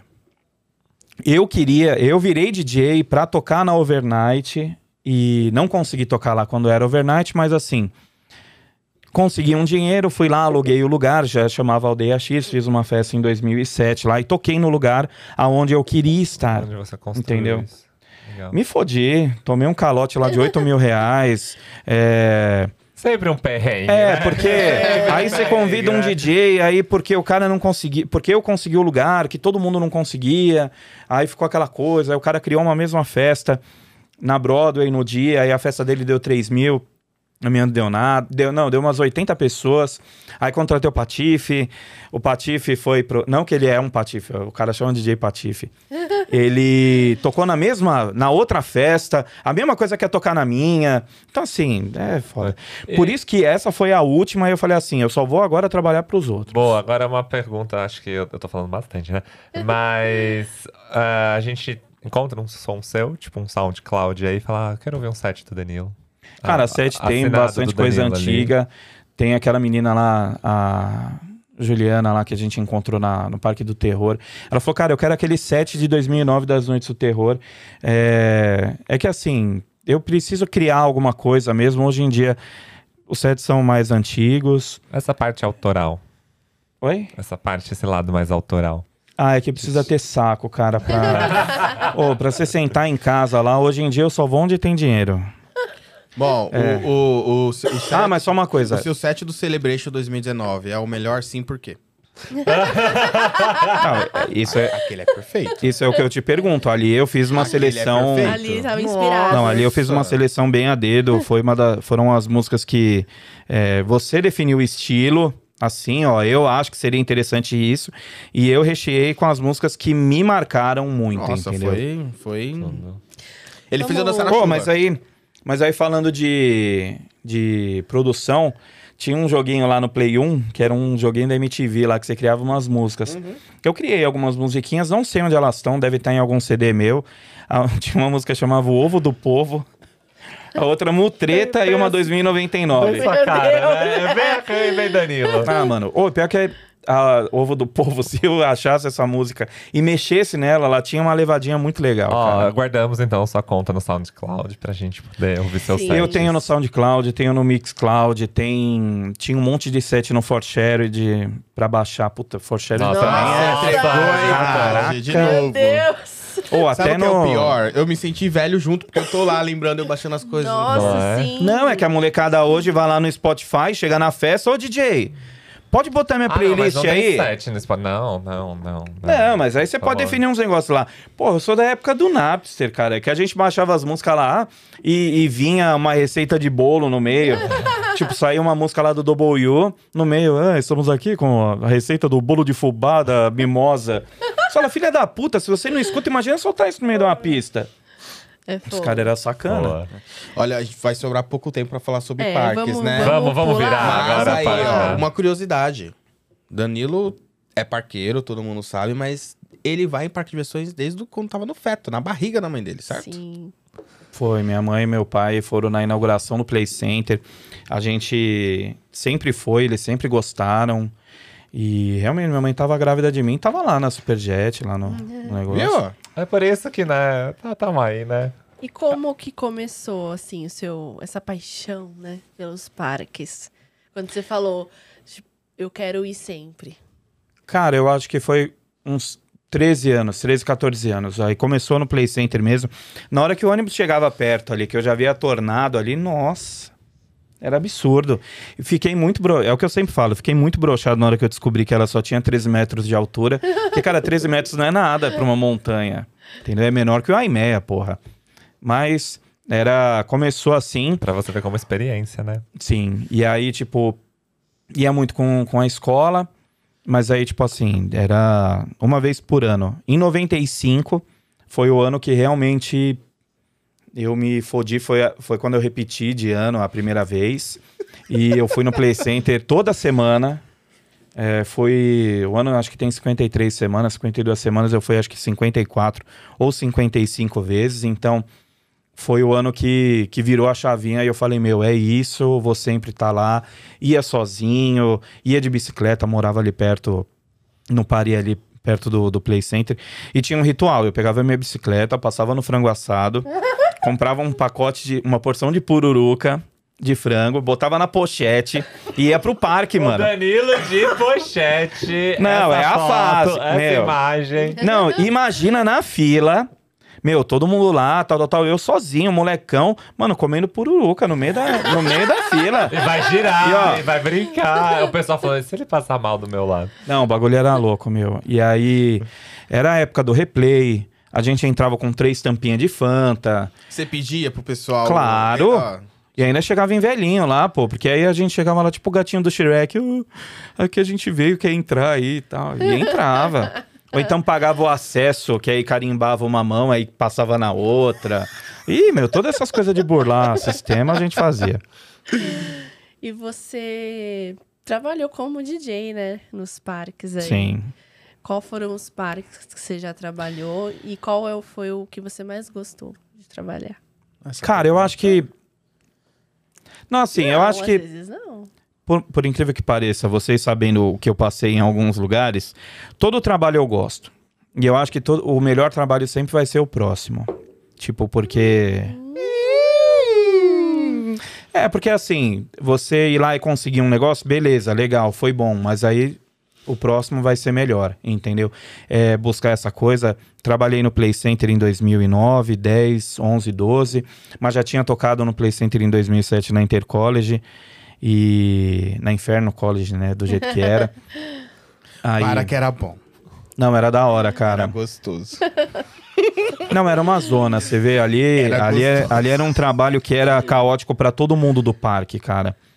E aí a gente conseguiu tirar a Johnny Mufas, né? Porque era, eles tinham o estilo lá da do Mamonas Assassinas e já era um negócio meio desgastado. Aí a gente quebrava o pau na comunidade, o caramba. Aí teve um dia lá que eu comecei a tocar no Play Center. Em 2007 toquei nas Noites do Terror, quando o palco tinha um palquinho ali na frente da Boomerang. E tinha sido meu maior público até então. Eram 3 mil pessoas e assim, você vê a galera gostando, curtindo. É, foi, foi bem legal. Aí 2008 eu Intercollege. 2009 entrei nas Noites do Terror na metade. 2011 eu fiz só Intercollege também. Aí 2012 eu toquei só nos dias de excursão no Play the Music.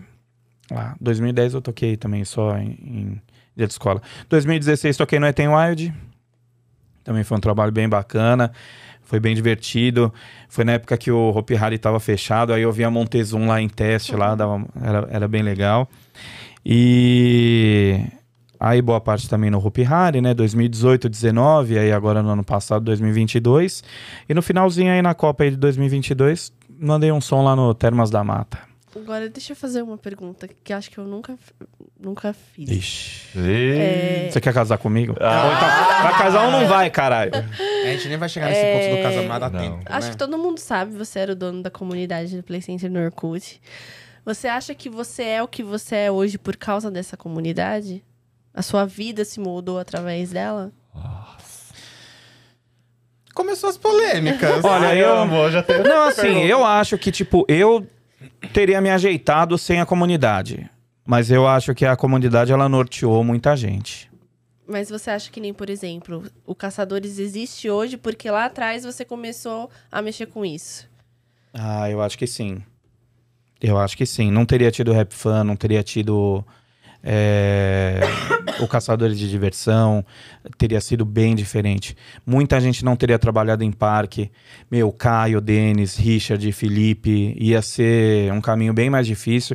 As pessoas, assim, é que eu acho que a comunidade, ela, ela foi um. Como é que chama? Catalisador ali? Tipo, Foi. ela, ela segurou todo mundo ali e deu um norte. E todo segurou, mundo. E segurou logo no momento que a gente tava perdendo o CBMR, né? Sim. Porque quando acabou o CBMR, querendo ou não, a comunidade do Play Center, ela acabou juntando todo mundo ali, tipo, e agora? Não, e foi uma coisa que, assim, eu acho que parque a gente ia sempre curtir. Mas ia ser uma coisa mais. Ia ser uma coisa diferente. Hobby, É. de É, é por tempo isso- é por vida. isso que eu falo assim, eu acho que o Orkut ele foi muito importante. O pessoal fala de Facebook, Instagram, TikTok, mas eu acho que o Orkut ele, ele veio numa época em que moldou muita gente. E eu acho que a comunidade foi muito importante nesse, nesse sentido. É o que eu falei, não quero que estendam um tapete vermelho pra mim, nem nada. Muita gente no privado é, me parabeniza, me, me agradece pelo que eu fiz lá, né? Mas eu falei, meu, não, não sou ninguém, porra. Se o cara gostava de parque, ele ia acabar trabalhando, entendeu? Tipo um Caio, um Felipe, coisa assim, o Denis. Mas, E você queria ter trabalhado sem ser como DJ puta, parque? queria. Preenchi muita ficha no Play Center, filhos da puta nunca me chamaram. Contou. Eu ia na Lapa, mano, aí eu botava lá, um ônibus. Aí o cara, ô Danilo, quantos ônibus? Um ônibus. Aí fulano, puta, vem do Capão Redondo, dois ônibus e um trem. Aí contratava o cara. Falava, que porra é essa, mano? Um ônibus, eu tava cinco minutos do parque.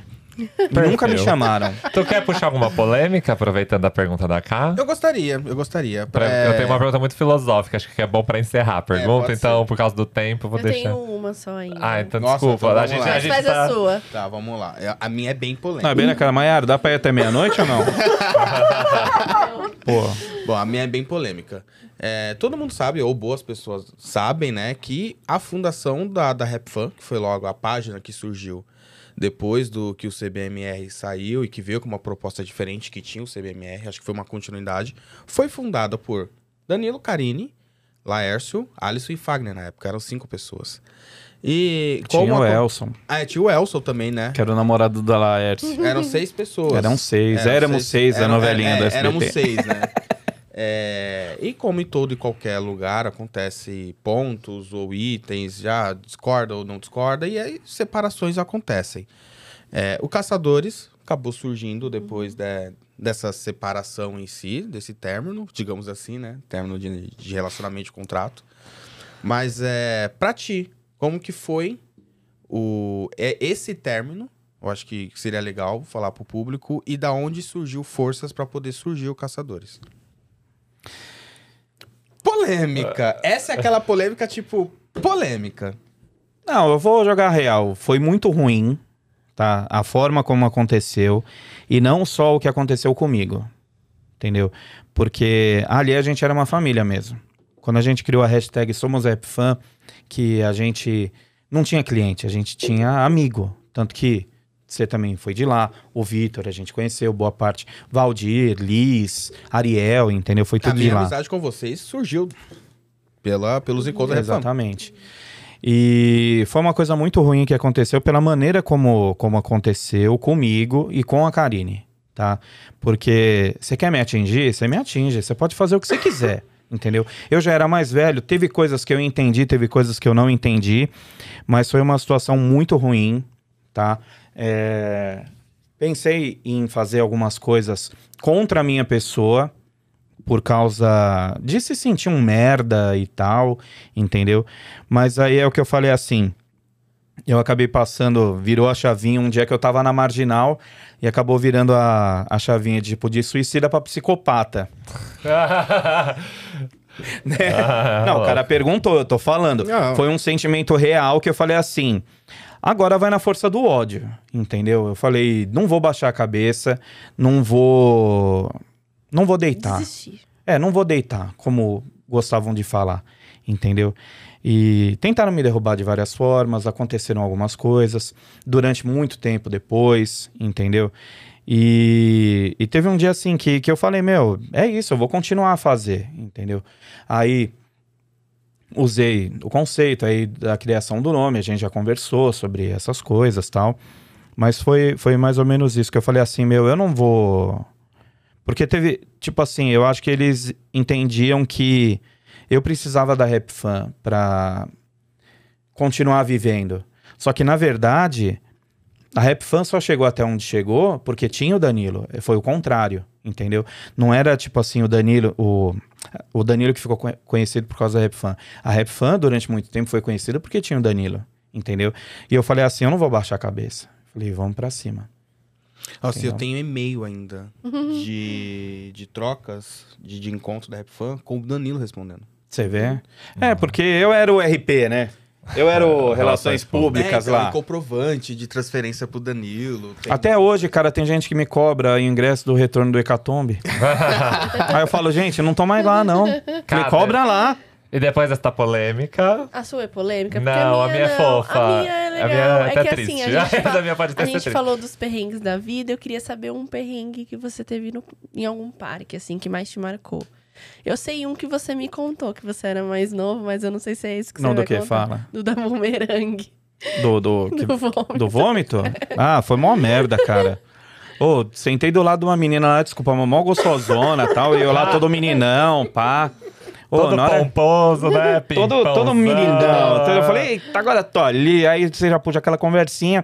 Ah, mano, na hora que a bumerangue foi, parou no freio lá. Eu... Ô, mano, mas não deu tempo. Pior que eu acho que eu vomitei lá pro lado dela. Na hora que voltou, mas deu uma lavada na perna dela. Eu falei, marquei a vida dela. Eu não sei. Vai que ela. Vai que ela Deve falar, teve Ela um, tá assistindo. teve um filho da puta que vomitou em mim. Aí, tipo, fui eu, desculpa. Mas não sei se foi Nossa. esse, que teve algum Você outro. queria citar, né? Ai, meu, puta, agora perrengue em parque. Eu acho que, tipo. É, várias situações inusitadas, mas eu acho que uma que me marcou de você falar de perrengue assim foi o dia que acabou a energia. A gente comentou até no, no episódio que tem da Wanda que tinha, sei lá, 18 mil pessoas no parque. Aí eles me ligaram e falaram assim: Danilo, você tá onde? Eu falei, eu tô chegando. E era tipo meio-dia e meio, uma hora. E eu só entrava às cinco. Porque ele- aí eles falaram assim: ó, você vai entrar antes, você vai entrar umas duas horas, porque tá dando merda na energia e o parque tá muito cheio. Então a gente vai começar o palco antes, né? E aí comecei a tocar duas horas. E aí foi, tipo, duas, três, quatro. Quando deu umas 5 e 15, 5 e meia, a Wanda veio e falou assim, cara, vamos parar. É, vamos avisar aí, né? E aí é, vamos mandar todo mundo embora. Não vai ter noites do terror. Não vai ter Noites do Terror, a gente vai dar um ingresso pra todo mundo, beleza. A Wanda catou o microfone, falou. Meu, era tipo 18 mil pessoas gritando filho da puta, filho da puta, começaram a jogar coisa no palco. E eu lá tocando. E aí a Wanda assim, sai! Saia lá na coxinha, sai, filho da puta! Sai, caralho! E o meu, a música tá acabando, eu não posso cortar a porra da música, já tá uma merda. Os caras vão embora. Tão xingando todo mundo. Ela, sai, caralho! E aí eu saí. E aí nem terminei a música lá no dia. Mas acho que foi. Foi esse. Te- se for só falar mais um, teve no dia em 2010, quando tinha o Bispo. Não, 2009, que era o Bispo, né? Que espetava lá o cara. Aí todo mundo, ô Danilo, vamos te colocar um dia pra subir lá, né? Eu falei, não, não, não, fiquei enrolando e tal. Eu falei, não, no último dia eu vou. E o que eu falava lá era assim, Play Center, eu quero ver, faz barulho, bota a mão lá em cima tal. Aí teve a hora que eu falei, então vai lá, Play Center, eu quero ver a mão lá em cima. E aí me Te subiram. E eu deixei uma música lá de, sei lá, oito minutos tocando. Só que aí na hora que eu falava pros caras assim, Eu tava também. eu falava, tipo, beleza, gente, né? Eu falei, ah, tá, tá, tá, fazia umas brincadeiras, ela zoava. Só que aí os caras não me desciam. e eu falando, cara, a música vai acabar. Eles me deixaram oito minutos lá em cima.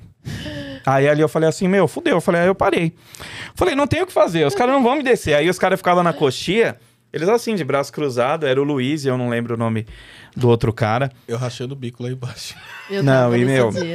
O legal é que, assim, teve uma vez um, um menino lá, Alex Plácido, ele mandou uma foto. Olha o que eu achei que é no HD escondido. Aí a foto minha lá em cima, aí um cara mandou de um outro ângulo e tal. São algumas fotos aí que tem no meu Instagram, acho. Boa. Isso aí. Pra encerrar, Nossa, que Então, rápido que encerrar passa, mesmo, né? mesmo. Então, como tem assunto, é duas perguntas em uma, meio momento aí pra fanbase aí que vê o RuPaul e uma, um projeto aí, é, de um lado mais projeto. Primeiro, o que que hoje o Danilo de 43 anos, certo? Falaria pro Danilo de 13, E o que você ainda quer fazer que você não fez? Nossa, Puta, meu. Vitor. Você não vem na minha, não, tá? Qual Cara, foi o primeiro que você falaria lá pro Danilinho da escola? Tava lá começando a vida, entendendo que ele ia ser DJ. Ele ia passar por tudo isso. Não, é, eu não ia falar assim, ai, vai, na, vai nessa aí que você tá bem, entendeu? Tipo, lá na frente fica tudo bem. Porque muitas coisas não ficaram, entendeu? Mas é, eu acho que seria pra confiar mais na intuição. Minha intuição é muito forte. No, no sábado, agora, quando o carro quebrou, que eu me- quase me ferrei lá no trabalho, que eu fui levar a minha irmã lá pra praia, meu, alguma coisa me dizia assim, mano, eu vou, eu preciso fazer isso por ela, mas assim, ia dar alguma. Eu tava sentindo que ia dar alguma coisa e deu, né? Cagada monstra aí. Mas eu acho que eu viraria pro moleque lá e falaria assim, meu, escuta mais aí, entendeu? N- não que eu, que eu fosse, que em algum momento da vida a Maria vai com as outras, alguma coisa assim, mas a uma hora ou outra na vida, por mais que eu tenha esse jeito foda-se de ser, Se posicionar mais. eu penso nos outros. E pensar Entendeu? mais você- em você. É, eu acho que faltou em alguns momentos da vida isso, entendeu? É... Cara, o que. E o, o- qual que era a O aí? que você ainda quer fazer? O que você ainda quer realizar? Pular de bug jump. O que, que eu quero realizar? É, Ah, você isso ainda daí quer é- fazer, o que você quer realizar, ainda algo que é bem importante ainda pra você. Você fala, não, antes de. Não vou falar, não vou usar antes de morrer, mas ainda eu quero, sabe? Num curto prazo aí, médio prazo, eu quero fazer. Cara, eu queria muito que o Divertcast chegasse a lugares que ainda não chega, que a galera acreditasse mais aqui no projeto. É, Queria. Sei, tipo. Pessoal, Trabalhar Algo mais pessoal também. É, não, é, tipo, queria aprender algumas outras coisas, queria aprender a tocar piano, acho. É. Seria uma meta Ai, aí. fofo. O pianinho sincero. E o filho vem aí? Não, aí, ó. Ali. É. Oi, oi, boa noite. Oi, que? É. É, é. Calma, antes do filho tem que vir o casamento, né? Oi? Oi! Não, Acho antes. que é mais fácil vir o filho primeiro. Né, que antes do casamento é ter uma viagem. Vixe, aí é. Agora. E- Mais Agora já era. horas de podcast, é isso? Não, mas aí é, é isso, cara. É, claro, eu tenho meus sonhos. Queria que, tipo, é realmente o que eu falei assim, queria que a galera acreditasse mais nisso aqui, entendeu? Porque dá trabalho pra fazer. é, e é uma coisa tão divertida. Teve gente já que falou. É que assim, é que eu acabo brincando aqui nos bastidores que a gente parece aquele amor de puta, né? Porque os caras amam no privado e, tipo, às vezes os caras. É capaz de você ver ali num, num vídeo no YouTube. Ah, não tem comentário. Ah, não tem não sei o quê. Ah, não tem engajamento. Mas, cara, nos bastidores tem muita gente elogiando, Sim. É, mandando Trazendo coisa boa. né? Não, Falando, tem cara. já, tipo, é uma loucura quando o Valdir tá na mesa. Não, eu posto um, postei com- um story com esse daqui no, no aeroporto. Mano, o moleque é foda. Puta, o moleque é top. Manda com o Valdir. Cara, o Valdir não sei o quê. Bota mais ele. O Everton, nossa, o Everton, Everton com é as chato. coisas. não, o Everton é um hope fã, né? É. Hope fã vai voar, vai voar fone de ouvido. Entendeu? Mas todo mundo te conhece como Hope Fã. Ó, quando a Karine. Fã, não. Quando a Karine. Eu já falei pra Karine, quando a Karine aparece nos vídeos, nas coisas assim, todo mundo elogia. Então é o que eu falo, às vezes o pessoal é, usa uma métrica, tipo assim, acaba. É, é complicado a gente se medir com a régua dos outros, entendeu? Porque eu acho que a gente tem um trabalho que tá sendo feito, tá sendo reconhecido, mas ainda falta um, um pouquinho pra pra chegar no nível que, que eu esperava. Boa. Mas estamos no caminho. Tamo no caminho. E daqui a um tempo teremos o quê? Danilo com um set e um piano. Isso Sim. aí. É assim que veremos. Um set que tem piano no meio. Exato. que ele está tocando. Que ele está tocando. Não, é, eu preciso gravar esses dias aí, é, entre ontem e hoje. Um monte de gente, ah, o que, que você toca? Eu falei, eu toco o que você quiser. não, mas você não tem uma lista pronta? Eu falo, gente, não, o que, que você quer ouvir? Não, eu gosto de pisadinha, não sei o que, tal, tal, tal. Mas dentro da pisadinha, o que, que você gosta de ouvir? Porra, meu, aí tipo, eu vou ter que Pra você criar uma ver como tem playlist muita no... gente que não conhece música, né? Então, é por isso que eu falo, confia. Contrata, vamos chegar lá, você me fala o que é pra tocar, Já o que não é pra o- o tocar. merchan já aí. faz. É, já faz um merchan. É. Me contrata aí. Não, quem chegou aí até o final, quiser me contratar, agenda 2023, Aniversário, 2024. casamento, é, velório. Vai irritar Cara, vizinho. Só velório que eu não fiz ainda, mas até pirraça pra vizinho eu já fiz. Que Amo. isso? Uma vez um cara me, me contratou, Cheguei lá com som e luz, eu falei, onde que vai montar? Ele falou, não, monta em qualquer lugar aí. Eu falei, como assim? Eu falei, onde que é a festa, onde você quer, né, a pista e tal. Ele falou, irmão, eu te contratei pra irritar o cara lá, mano. Monta todo o som que você tiver virado naquela janela. Amei. Ele falou, minha... eu falei, não é Amei. festa? Não é? Não vai ter gente aqui? Ele falou, não. Minha A filha foi no é mercado. incomodar. ele falou, minha filha foi no mercado, foi comprar umas carnes aí pra gente assar. Só que aí, tipo, eu quero irritar meu vizinho. Eu falei, o que, que você quer ouvir? O que você tiver de mais barulhento. Ah. Mano, era Sepultura, Drum and Bass, é, Jungle. Ah, Porque ele tinha um vizinho pagodeiro que o cara treinava lá numas horas estranhas, e aí o cara não tinha som.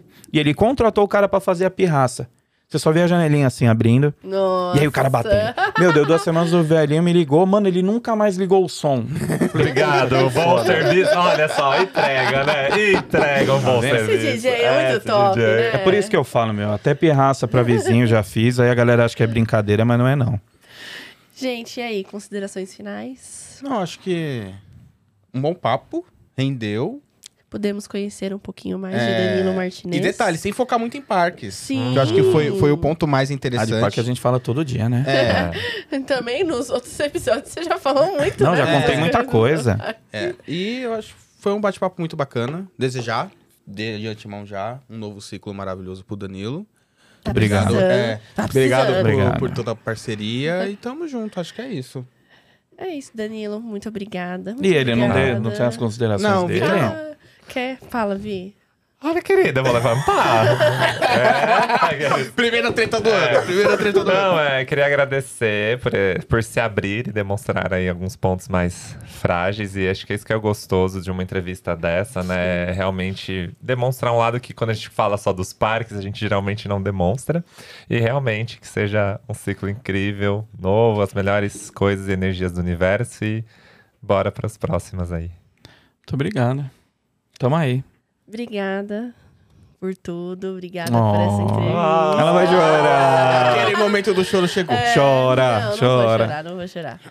Agradecer por você ter é, aberto aí um pouco da sua vida. Tem muita gente que com certeza não conhecia muita coisa. Ixi, ficou tanta Ficou coisa pra tan- falar. Ficou muita ficou. coisa. Meu Deus. Eu sei que ficou muita coisa de fora.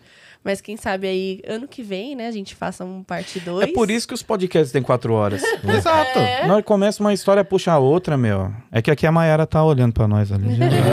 Você tá fuzilando a gente ali. Ela vai.